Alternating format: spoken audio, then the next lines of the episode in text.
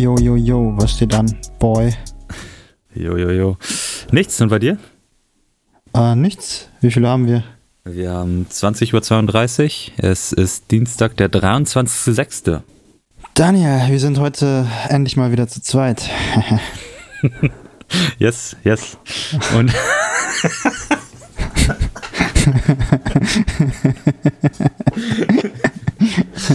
okay. Ähm, ähm, okay, äh, reiß dich mal zusammen hier. Ich? Ja. Die sind endlich mal wieder zu zweit. äh, geil. Ja, irgendwie, irgendwie, irgendwie bin ich sehr müde heute. Ich weiß nicht. Okay. Ich hatte einen langen Tag, Okay. habe heute getestet und dann hatte ich noch Training mit ein paar Leuten und jetzt sitze ich hier Okay. vollge, Wie lief's? vollgefressen, vollgefressen. Gut. Mhm. Testungen liefen super, 1A, so wie ich sie haben wollte. Ähm, Training lief auch gut. Es ist halt mega warm. Ich weiß nicht, ob es bei euch auch so warm ist, aber hier ist es halt mega warm. Nee, nicht so krass, glaube ich. Also äh, Nee? vorhin, als ich draußen war, das war so äh, 15 Uhr, glaube ich, war es Mhm. richtig angenehm. Es war, die Sonne scheint, aber wir haben halt gute 22, 23 Grad und das ist, Ah, okay. das ist perfekt. Bei euch ist wärmer, ne? Bei uns ist es so 27, 28 Grad, habe ich das Gefühl. Müsste aber auch so sein. Ja, also ich auch vorhin noch mit, mit einem Kollegen äh, geschrieben, der so Kreis Bielefeld ist, glaube ich, und der meinte 30 Grad. So. Wer, was? Was? Was? Bielefeld. Biele, Biele, Biele, Biele was? existiert ja. Nee. Nein. Naja, auf jeden Fall ähm, kann ich ganz gut gerade damit leben, muss ich sagen. Okay. Ja. Gut, ähm, wieder eine Folge zu zweit, wie du schon gesagt hast. Ähm, wollten, wollten diese Folge mal nutzen, um äh, die Fragen unserer Zuhörer zu beantworten. Wir haben ja, Ja. so schon einige bekommen und ähm, wir haben auch nochmal äh, aufgerufen, dass einige weitere Fragen äh, gestellt werden können, damit wir diese in dieser Folge hier beantworten können. Genau. Ich würde sagen, wir fangen einfach mal direkt mit der ersten Frage an. Ich habe die auch schon bereit. Äh, das ist, das war eine Sprachnachricht von, von Lino.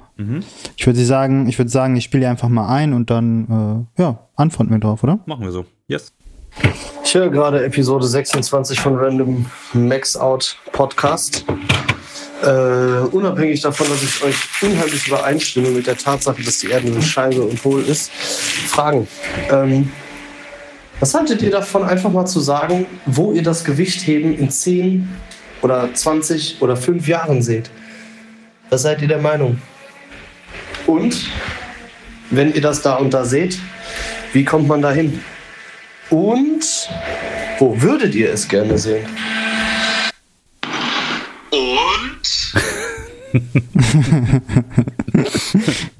Ja. Ja, g- gute Frage, ehrlich gesagt. Ähm, auf jeden Fall viel mit, mit Nachdenken verbunden, finde ich, und viel mit Wunschdenken verbunden.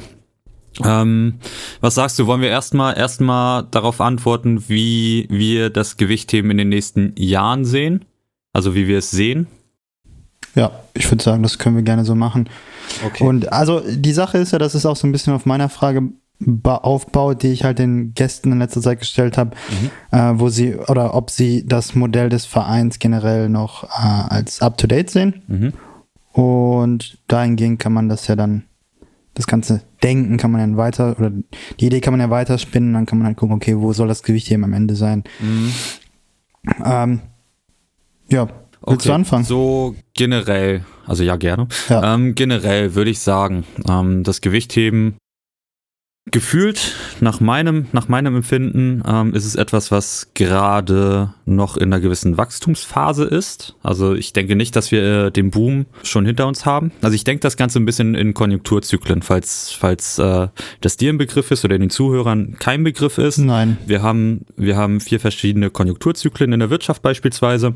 Und äh, da geht es neben Rezession, also ein, äh, ne, anders starten wir mal mit dem Boom. Wir haben einen Höhepunkt, gefolgt von einer Rezession, also einem Absenken der, äh, der Wirtschaft, gefolgt von einer Depression, also der, der schlimmsten, der schlimmsten Phase, wo es nicht gut läuft, und dann einem Anstieg wieder. Und äh, ich sehe uns gerade noch vor dem Boom, also vor, äh, noch im Anstieg, bevor es den größten Punkt erreicht hat. Und äh, vermute mal, dass es in den nächsten fünf Jahren so, ein- so ein gewisser Abschwung äh, zu sehen sein wird. Das heißt, der Boom wird irgendwann die nächsten Jahre erstmal ähm, wiederzufinden sein.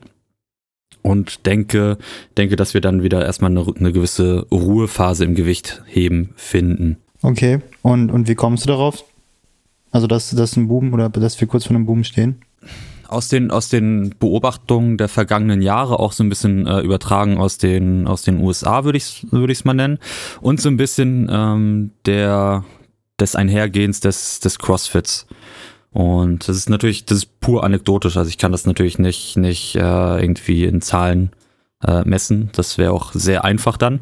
Ähm, habe ich das Gefühl, dass, dass jetzt gerade noch viele Leute kommen, die Interesse an dem Sport haben, die so das, das Functional Training und CrossFit so ein bisschen äh, nutzen, um oder gefunden haben, um auch dann weiter ins Gewichtheben zu kommen.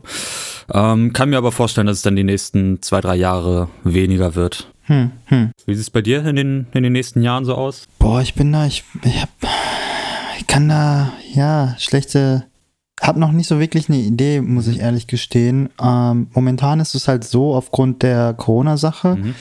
habe ich das Gefühl, dass es momentan bergauf geht. Also ich kann es halt nur aus meinem persönlichen Kreis ein bisschen beobachten und weniger halt aus der Perspektive Gesamtdeutschland. Mhm.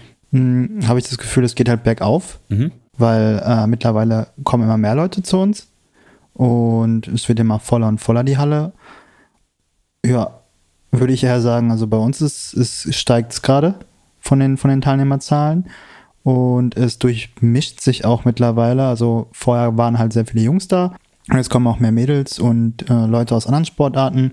Das finde ich ganz cool. Mhm. Ähm, würde für Gesamtdeutschland aber auch sagen, dass es ja, ein bisschen bergauf geht. Ich würde jetzt nicht sagen, wir haben Boom oder so. Ich würde halt sagen, es geht so ein bisschen bergauf. Mhm. Die Leute sind mehr oder offener für, fürs Gewichtheben es interessiert sie mehr und verschiedene Sportmöglichkeiten oder Sportanbieter öffnen ihr, ihre Produktpalette fürs Gewichtheben. Mhm.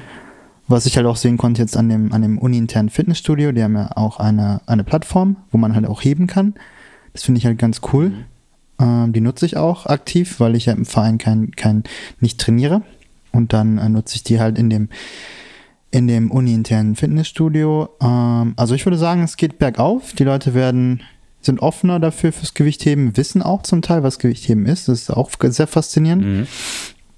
Ähm, aber ich würde halt sagen, also um nochmal dann den Kreis zu schließen und auf Linus Frage zu kommen, ich glaube, das mit den Vereinen oder generell auch auf meine Frage zu kommen, das mit den Vereinen, das, ja, auf Dauer wird sich das, ist es nicht rentabel. Und ich glaube, dass, dass viele private Anbieter, wie zum Beispiel auch äh, das Rhein-Gym, was ja auch beispielsweise sowas wie Möglichkeiten hat zum Gewichtheben, dass das die bessere Alternative ist für, für den Verein. Mhm.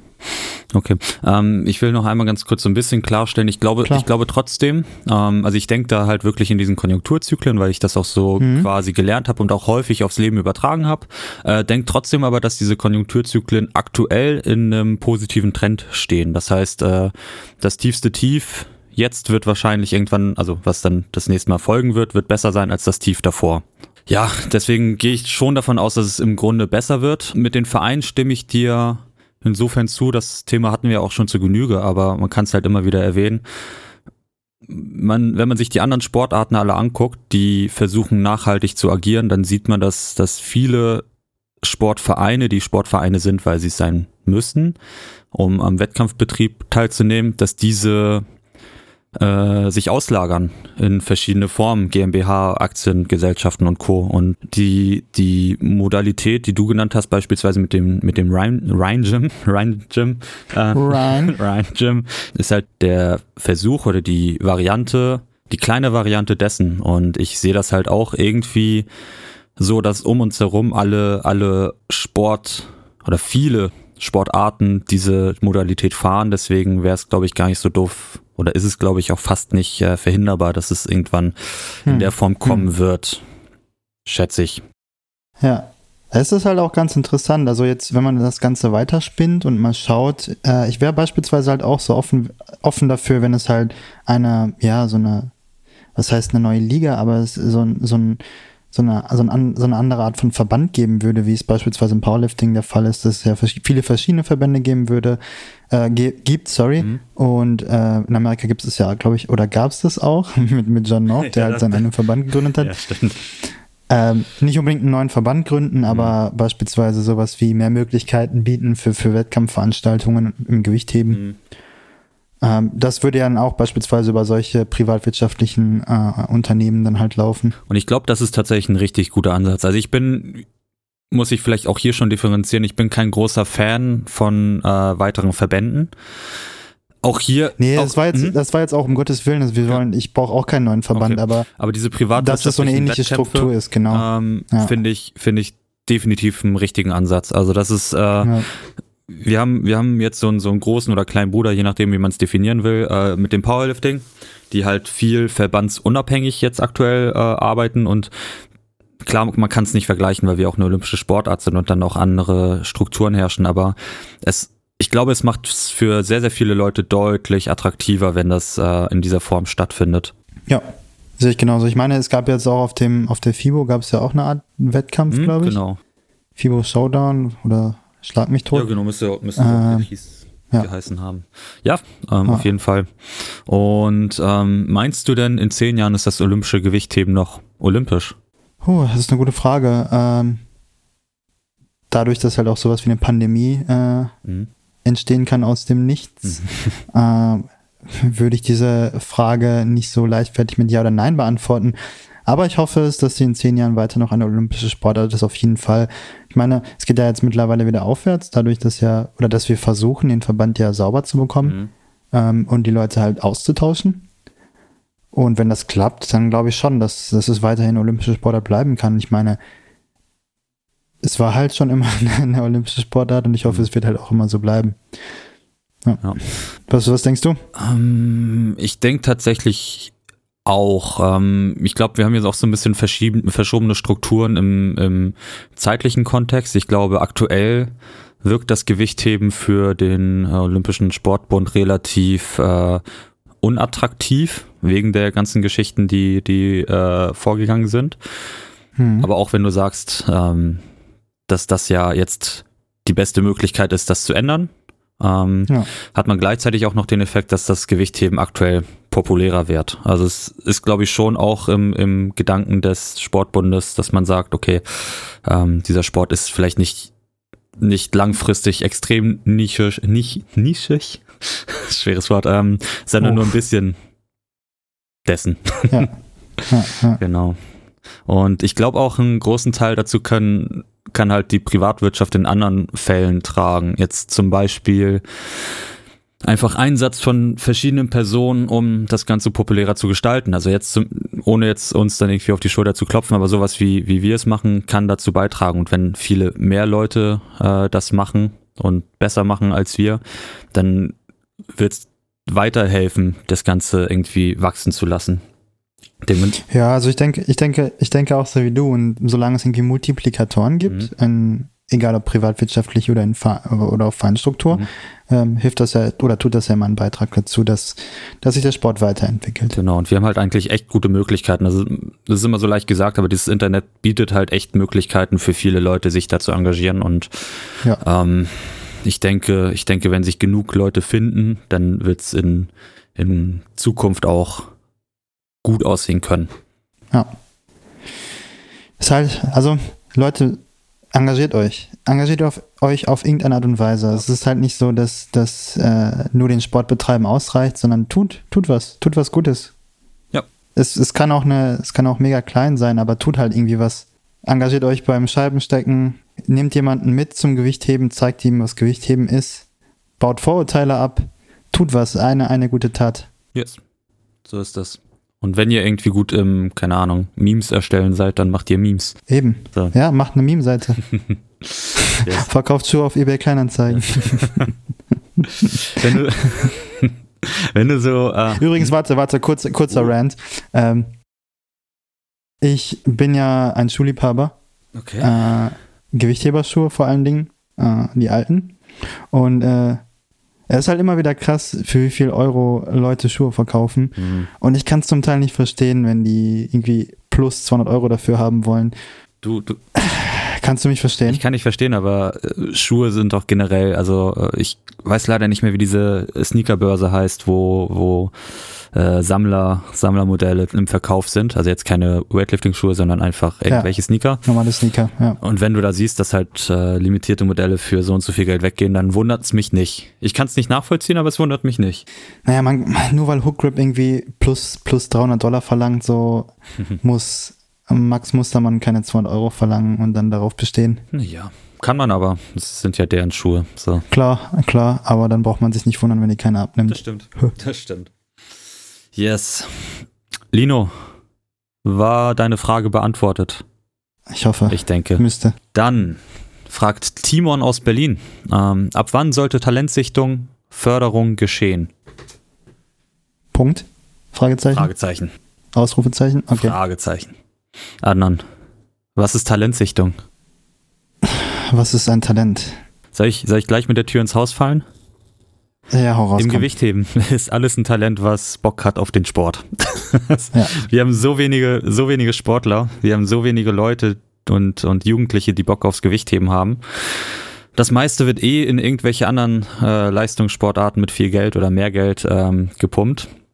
Oder mit mehr Spaß? ja, in dem Alter ist es vielleicht echt teilweise sehr monoton, muss man auch echt dazu sagen. Ja.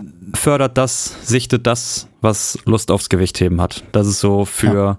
für den allgemeinen Trainer und äh, wahrscheinlich auch für die Bundesländer so das Erste, was, was sinnvoll wäre, schätze ich. Auf jeden Fall. Abgesehen davon, wenn vielleicht ist das auch interessant in der, in der Hinsicht, wenn wir jetzt ein äh, Übermaß an Sportlern hätten oder zumindest deutlich mehr. Gibt es irgendein Alter, wo man, wo man sagen würde, hier, lass mal, lass mal jetzt anfangen, auf die, auf die Kinder zu achten, auf die Jugendlichen zu achten und diese zu sichten? Ähm, solche Fragen finde ich immer sehr schwierig zu beantworten, mhm. weil sie halt nuanciert sind und weil es halt auf viele Faktoren ankommt. Ähm, dazu muss man halt erstmal ein Talent definieren. Und äh, ja, wie ein Talent entsteht und worauf es halt ankommt bei dem Talent in der jeweiligen Sportart. Mhm. Aber ich würde pauschal sagen, solange du eine breit aufgestellte koordinative Palette an Fähigkeiten mit, mitbringst mhm. und du merkst, dass der, dass der Junge oder das Mädchen äh, ja einen bestimmten Willen an den Tag legt, sich mit einer Sache zu beschäftigen, hast du ein Talent. Und da müsste man natürlich nochmal schauen, okay, was ist das Alter für bestimmte äh, koordinative Fähigkeiten? Fähigkeiten ja. Genau, koordinative Fähigkeiten. Und dann würde ich halt sagen, so zwischen 8 und 12, 12 Jahren, wenn du es halt, mhm. wenn du es halt wirklich früh sichten möchtest und schon den, den Jungen oder das Mädchen auf die Sportart vorbereiten möchtest, dann würde ich so zwischen 8 und 12 schauen. Beispielsweise ist es ja im Fußball auch so, dass, dass viele Kinder schon mit vier anfangen oder im Touren. Mhm. Wobei da ja auch wieder die, die sportliche Karriere, Karriere früher aufhört im Turn. Ähm, also ich glaube, das kann man, kann man nicht so einfach oder nicht so genau sagen. Und ich denke, wenn man, wenn man ein Kind sportlich fördern möchte, dann sollte man halt so früh anfangen wie möglich. Ja. Bin ich bei dir. Und wenn du halt merkst, der geht in eine bestimmte Richtung, der ist zum Beispiel, keine Ahnung, gut koordinativ mit dem Ball mhm. oder gut koordinativ irgendwie auf bestimmte Bewegungen reagiert er, dann packst du ihn halt dahin, wo, wo er sich am besten entwickeln könnte. Und ob das jetzt mit vier mhm. ist, mit sechs, mit acht, mit zwölf, ist halt schwierig pauschal zu beantworten. Aber um halt eine Antwort darauf zu geben, ich würde sogar die, den Altersbereich noch größer halten. Ich würde so sagen zwischen acht und 15 Jahren. Okay. Grundsätzlich, womit ich auf jeden Fall schon d'accord bin, ist, ähm, wenn diese von dir genannten ähm, Par Parameter schon eintreffen, dann so früh wie möglich. Sagen wir es mal so. Möglichst früh, kann man schon so sagen. Was ich, was ich immer problematisch finde, beziehungsweise das hast du wahrscheinlich auch nicht suggeriert, aber Sportler eher in irgendeine Richtung zu, zu, zu schicken sozusagen, ist glaube ich, glaube ich nicht der Ansatz. Äh, Ansatz sollte gerade in dem Alter sein, worauf hat der, der junge Sportler Bock und worauf, was kann er sich vorstellen, ja. was er langfristig machen könnte. Genau. Ähm, das ist so die erste Sache. Aber wie gesagt, hast du safe nicht suggeriert, nur dass man das einmal nochmal klargestellt hat. Ja. Ansonsten, ja, frühzeitig rausfinden, welche, welche Eigenschaften dieser Person positiv bekommen. Man kann natürlich von vornherein darauf achten, ist dieser, ist diese Person, ist der jugendliche Sportler. Ich weiß gar nicht, wie ist es denn mit, mit Schnellkraft und Co? Wird das frühzeitig, wird das in den Alter schon ausgebildet, ausgeprägt? Wahrscheinlich noch gar nicht so sehr, ne? Kommt drauf an, welchen Altersbereich du meinst. Ja, ich würde jetzt so acht bis zwölf, äh, acht bis zehn sagen. Ich glaube, dass du schon Unterschiede sehen kannst. Ja. Okay. Müsstest du schon sehen können. Okay. Ja, Muskelfaserspektrum ist auf jeden Fall ja. in dem Alter schon. Ja, okay, stimmt determiniert. Ja, naja, auf jeden Fall ähm, kann man darauf schon mal drauf, ja, schon mal den auf jeden Fall ein Augenmerk setzen. Ähm, besonders auch, was heißt besonders? Also die, ich, ich versuche mal so ein bisschen aus dem asiatischen Spektrum, aus dem chinesischen Spektrum zu, zu abzuleiten und zu sagen, ah. äh, wenn man die Möglichkeit hat, kann man sich natürlich auch die, äh, die Eltern oder die Familien generell angucken. Wenn man, wenn man schon möglichst viel bestimmen möchte, dann kann man sagen, vielleicht ist das eine Option. Ja, ansonsten denke ich, kann so eine Förderung besonders in unserer Sportart wahrscheinlich nicht früh genug geschehen.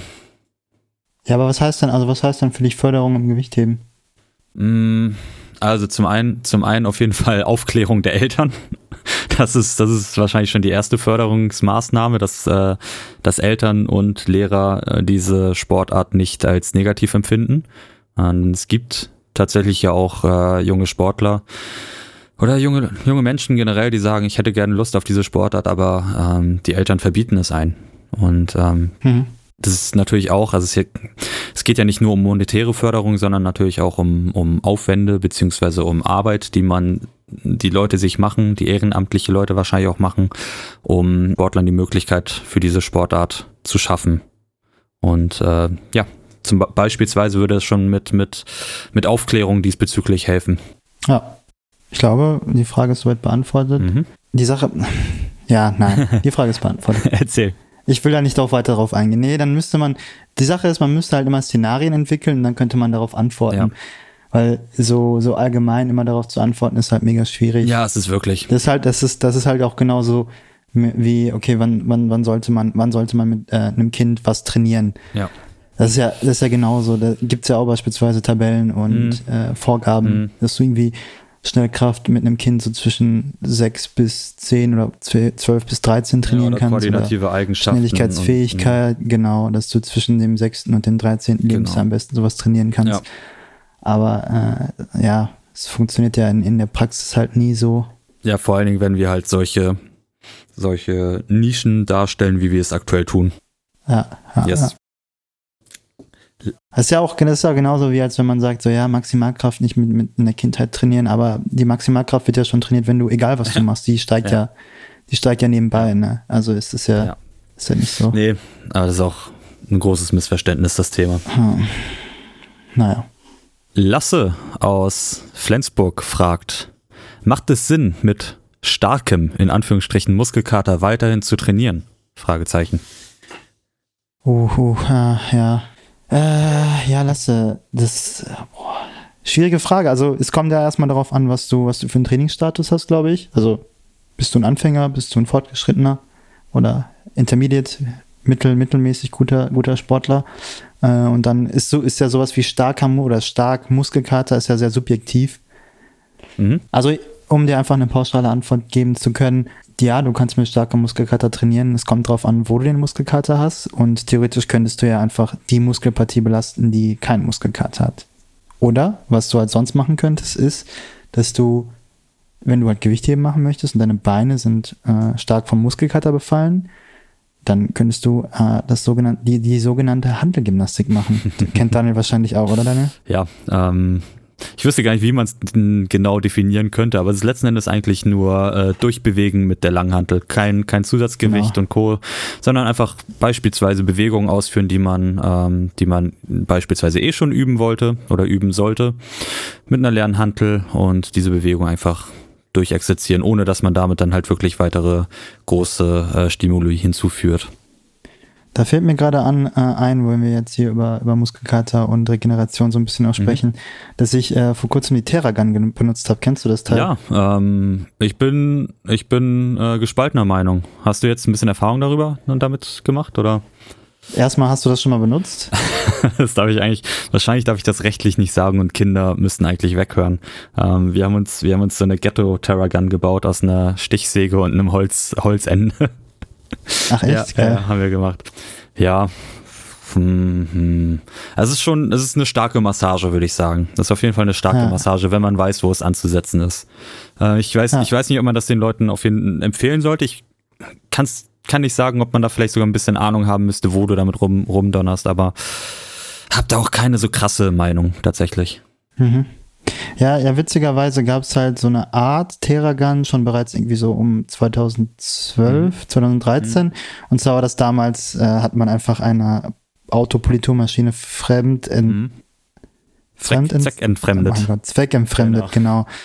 genau. Ähm, ja, ein bisschen weich mein Gehen heute. äh, zweckentfremdet und hat sich damit halt massiert. Das finde ich eigentlich auch ganz interessant. Ach, Aber ja, ich habe die Terragun mal. Stimmt, ich erinnere mich. Kennst ja, du das, diese Autopoliturmaschine? Ja. ja. Stimmt. Äh, ja, liebe Grüße an Gregor von All Things Gym für den coolen Content auf jeden Fall. Stimmt. Ja, Terragun habe ich benutzt, muss ich ehrlich sagen, ist ein cooles Teil. Äh, ich musste erstmal danach ein Nickerchen machen, weil ich so müde war auf einmal okay. von der Massage, okay. weil ich so entspannt war. Okay.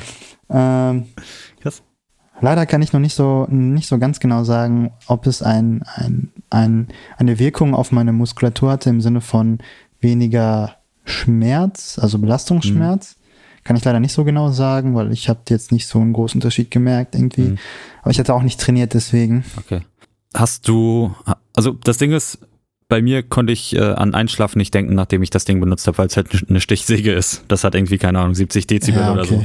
Hast ja, du das leise ja. Modell, also das, was so, so ein Hypervolt-Verschnitt äh, ist, oder? Ja, ja, das war ein Hypervolt. Ah, das ist sogar ein Hypervolt. War, das war okay, ein Hypervolt, ja. Ja, die sind ja leise, ne? Also damit kannst du halt wirklich gut auch zu Hause was machen. Boah, doch, die sind schon, die sind schon ein bisschen lauter, okay. la lauter, ja, aber äh, ist jetzt, denke ich mal, jetzt nicht so wie eine, wie eine, wie eine Bohrmaschine oder wie eine Stichsäge. Hm, ich denke nicht. nee. Die haben halt, das ist halt ganz cool, die haben halt verschiedene Aufsätze. Mhm. Ähm, ich habe mir jetzt halt nur größtenteils die Beine damit behandelt. Mhm. Äh, alles, was halt irgendwie Oberkörper ist, ist halt schon mega schwierig, weil du beispielsweise deinen Nacken massieren möchtest, dann musst du deinen Arm ja schon so heben und dann hast du ja schon eine Muskelspannung. Mhm. Und dann kannst du dich halt nicht so gut entspannen. Aber ich glaube, wenn das jemand anders bei dir machen würde, wäre das, glaube ich, auch nochmal eine gute Sache. Okay, das kann ich mir ganz gut vorstellen. Ich denke, wenn. Ja, so Rücken, Rückenstrecker. Ja. Ja, das kann ich mir echt ganz gut vorstellen. Also wir haben das, wir haben das auch tatsächlich, wie gesagt, im Trainingsraum äh, häufiger benutzt und ähm, ja. einige mochten es echt ganz gerne. So deswegen. Ja. ja. Ja, ey, wenn der, wenn der hier der Hersteller von Terragun äh, uns zuhört, äh, ich hätte gerne eine. Bitte. Ach, so, so einfach geht das. ja. Äh, warte mal, jetzt sind wir komplett ja, wir, wir, wir waren noch, ich, ich bin noch, ich bin noch im Gedanken beim, ah, beim starken okay, Muskelkater. Ähm, ja. Was man vielleicht noch dazu sagen, Muscle Cat. Was, Muscle Cat, was man dazu wahrscheinlich noch sagen kann, also äh, wenn das, wenn dieser Muskelkater deine Bewegung, dein ähm, dein Gefühl für verschiedene Bewegungen, gerade wenn es ein bisschen komplexere Übungen sind, ähm, sehr doll beeinträchtigt, dann würde ich fast sagen, lohnt es sich da nicht äh, großartig in, in äh, Regionen zu trainieren, wo man sagen würde, es ist jetzt ein klassisches Training, wenn es halt wirklich subjektiv starker Muskelkater ist. Ähm, da kommt dann aber wieder ins Spiel, dass man sich halt wirklich bei Muskelkater häufig ein bisschen warm trainieren kann. Also wenn, wenn du mit ja. ein bisschen Handelgymnastik startest und dann plötzlich merkst, das ist ja gar nicht mehr so wild, dass ich eigentlich könnte ich wieder trainieren, dann würde ich fast sagen, spricht da relativ wenig dagegen, weiter zu trainieren. Immer so, dass man auf den Körper ja. hört, äh, dass man sagt, so, ey, kann ja sein, dass sich das doch noch irgendwie auswirkt, dann wird, wird man es sein lassen. Aber ich denke nicht, dass, dass einem das, wenn möglich, wenn ungestört möglich, hindern sollte. Und wie gesagt, wenn es einen stört, dann lohnt es sich da, glaube ich, nicht irgendwelche komplexen Sachen zu trainieren. Vielleicht, vielleicht auch nochmal so. Also ich glaube, ich würde extrem starken Muskelkater definieren als, okay, ich gehe jetzt in die Kniebeuge und mir fällt es unglaublich schwierig aufzustehen. Ja. Und starken Muskelkater ist so, oh ja, ich merke schon, meine Beine sind auch schon so müde, aber so die, die so mich bewegen, mhm. kann ich schon. Ich bin halt nur nicht so schnell wie sonst immer. Mhm. Und dann geht es halt eigentlich immer zu trainieren, ja. auch wenn es eine leichte Einheit ja, und ist. Und wenn man das jetzt beispielsweise auch so hat, dass man, also so shameless plug, äh, wenn man es so beispielsweise, beispielsweise macht wie, wie in unserem äh, Team Programming, was es auf Patreon äh, für 5 Dollar im Monat gibt, dann hat man ja relativ häufig ja auch RPE-Dinger, beziehungsweise dein, deine Tages-Autoregulierungsgeschichten. Äh, und damit kann man das theoretisch auch einfach vereinbaren, dass man sagt, ey, heute geht's halt einfach nicht mehr als als 30 Prozent meiner eigentlichen Leistung so. Dann, dann, ähm, dann ist das so. Ja. Eben. Gut. Ja, La Lasse hat noch eine andere Frage gestellt. Yes. Willst du sie hören? Erzähl. Ich, ich, ich darf jetzt mal vorlesen. Okay. Wir müssen uns ein bisschen abwechseln. Ähm, ab wann, Trainingsdauer in Wochen, in Klammern, sollte man tatsächlich eine Kraftsteigerung merken? Wahrscheinlich ist es hier bezogen auf einen Trainingsplan. Und Lasse fragt hier, wann sollte man äh, so eine Kraftsteigerung merken? Wenn man beispielsweise Kniebeuge macht, einen Kniebeugezyklus. Mhm. Ganz schwer. Ähm, Nuanced Things. Das ist richtig nuanced und äh, da wird man dir auch keine, keine definitive Antwort, glaube ich, geben können. Ähm, ich meine mich zu erinnern, dass du auch mal irgendwann gesagt hast, Adnan, wenn man, wenn man äh, alleine von der äh, Periodisierung im Training ausgeht, dass man, dass man einen Unterschied merkt, sind's, hast du acht Wochen gesagt, um und bei acht Wochen erkennt man die ersten signifikanten Unterschiede. Das war, das wäre so eine Sache, worauf man, worauf man eingehen könnte. Ähm, weil das Thema aber auch äh, deutlich weiter gefasst ist und einfach sehr, sehr, sehr abhängig von sehr, sehr vielen Sachen ist, ist das einfach sehr, sehr schwer zu beantworten. Und man kann das auch äh, mit wenig, wenigen, wenigen dieser Sachen ähm, ja in Verbindung setzen. Ja. Was man vielleicht sagen könnte, ist, dass man, dass man Möglichkeiten hat, sich bei spezifischen Übungen beispielsweise diese Übung anzutrainieren, ohne, ohne jetzt vielleicht beispielsweise Muskelmasse äh, aufzubauen. Also man, das ist schon mal die erste Sache. Was bedeutet Kraftsteigerung, Adnan? Was würdest du darunter fassen? Entweder Muskelaufbau, das heißt, ich habe mehr Muskeln und dadurch bin ich stärker. Mhm. Oder äh, ich habe eine bessere Verbindung von Kopf zu Muskel und meine Muskeln feuern besser, sodass meine Muskeln, warte, sorry, meine Nerven und mein Hirn feuern besser, sodass meine Muskeln öfter angesteuert Mhm. werden und ich kann mehr Kraft entfalten. Mhm. Und dann ist halt die Sache, wenn man beispielsweise eine Übung lange nicht ausgeführt hat. Mh, sagen wir, ich habe jetzt drei Jahre keine Kniebeugen hinten gemacht. Dann kann ich davon ausgehen, dass wenn ich äh, sechs Wochen Kniebeugen hinten forciere, dass meine Leistung steigt in der Kniebeuge hinten. In welchem Wiederholungsspektrum auch immer wir reden. Frage ist, ist, ist da schon Hypertrophie, ist da, sind da schon signifikante Steigerungen von Hypertrophie zu finden? Nicht zwangsläufig, wahrscheinlich schon. Ist die Leistung auf jeden Fall gestiegen? Nicht unbedingt, aber sehr wahrscheinlich schon. Da alleine schon aufgrund des Falles oder der, der Geschichte, dass man sagt, man hat sich neuronal an diese, an dieses Bewegungsmuster gewöhnen können. Ja, das heißt, dass die Nerven mehr besser feuern und mehr feuern. Genau, Und dementsprechend die, äh, ja, die Muskelkraft steigt. genau. Ähm, vielleicht auch noch mal ganz kurz dazu, du hast ja am Anfang erwähnt, dass ich da mal was eingeschoben hatte. Ja, das war, das war, das war meine Bachelorarbeit damals, da hatte ich mich darüber oder damit darum beschäftigt, äh, ja, wann, wie lange oder welche, welche Periodisierungsmöglichkeit oder welche Art von Trainingsplanung dazu führt, dass man am, am besten oder am meisten Kraft steigert. Mhm. Und da war es halt so, dass äh, die meisten Studien Studien zwischen acht und ich glaube, es ist zwölf Wochen gemacht haben und die Sache war, die andere Sache war halt, dass die meisten Leute zwar trainiert waren, aber nicht so trainiert, dass sie schon mal bereits ein, ein, eine, ganz, eine ganz normale Trainingsplanung durchlaufen hatten. Mhm. Das heißt, die waren noch gar nicht, ja, Fortgeschritten. fort, ja, was heißt fortgeschritten, die, die kennen halt dieses Prinzip der Trainingsplanung, kannten dieses äh, Prinzip der Trainingsplanung noch nicht Mhm. und hatten noch nicht so viele Trainingspläne gemacht, die ordentlich organisiert waren und dementsprechend ist es dann auch nochmal eine andere Sache. Aber es war halt so, dass die meisten Leute oder bei den meisten Leuten konnte man nach acht Wochen eine Kraftsteigerung sehen und ja, die Studien oder beziehungsweise das, was ich da rauslesen konnte, war halt so, dass die meisten Studien halt circa acht Wochen gebraucht haben, um einen Unterschied zu merken ist aber besser ist, wenn eine, eine Trainingsplanung länger geht. Und dass man dann auch einen Unterschied sehen kann von den verschiedenen Trainings oder beziehungsweise von den verschiedenen Trainingsplanungen, die man, die man anwendet. Man kann ja verschiedene Trainingsplanungen anwenden und dass man ab einer bestimmten Woche, also ab Woche plus zwölf sehen kann, wie die eine Trainingsplanung äh, anschlägt auf den Sportler im Vergleich zu der anderen. Okay. Genau. Ja. Falls du, Ja, ja, Das, macht Sinn, oder? das ergibt Sinn, auf jeden Fall. Das ist cool. Gut. Irgendwas weiteres, was du hinzufügen würdest, würdest zum, zum Thema, wann man denn Kraftsteigerung bemerken würde, ab wann? Nö, nicht wirklich. Fandest du es denn relativ vernünftig ausgedrückt von mir? Weil, weil ich, ich tue mir selber auch schwer, da jetzt irgendwie de facto Antworten zu geben. Aber ja, Ja, wie gesagt, man muss halt betrachten, um das nochmal vielleicht äh, als Resümee zu ziehen. Man muss halt gucken, okay, was, was erwartest du unter Kraftsteigerung? Mhm. Und ähm, ja, was erwartest du unter Kraftsteigerung? Ja, aber guck, ja, ich habe, glaube ich, wieder ein, ich habe wieder ein, sorry, dass ich das jetzt einmal so aus dem, aus dem Ja. Ballpark packe, aber äh, jetzt als, als übertriebenes Beispiel, du hast einen Powerlifter, der seit äh, 20 Jahren trainiert. Ähm, der wird, der wird keine drei Trainingswochen brauchen, um ein Kilo mehr auf seine äh, Competition-Leistung zu bringen, wenn man das als Kraftsteigerung definieren würde. Du meinst, der braucht länger als drei Wochen. Ja, genau, er würde nicht Oder- nur drei Wochen brauchen, genau. Ähm, Also er braucht länger als drei Wochen, um seine Kraft zu steigern. Wahrscheinlich, ja. Oder zumindest ist es wahrscheinlicher, dass er länger braucht als eine Person, die, die einfach auch kürzer, äh, kürzer im Trainingsbetrieb Okay. ist. Und ja, solche Kraftsteigerungen, gerade wenn man sie in Kilogramm misst, äh, werden ja auch dann irgendwann prozentual geringer ausfallen, äh, je höher der Wert, Ja. der, der Wert ist. So, das zeigt dann halt nochmal, wie, ja, wie schwer das, wie schwer das irgendwie zu kategorisieren ist. Ja, du hast mir das leider vorweggenommen, das wollte ich halt auch noch Ach, sagen. sorry. Ich war noch nicht Ach, fertig. Alles okay. Ich muss doch auch mal was Vernünftiges sagen dürfen.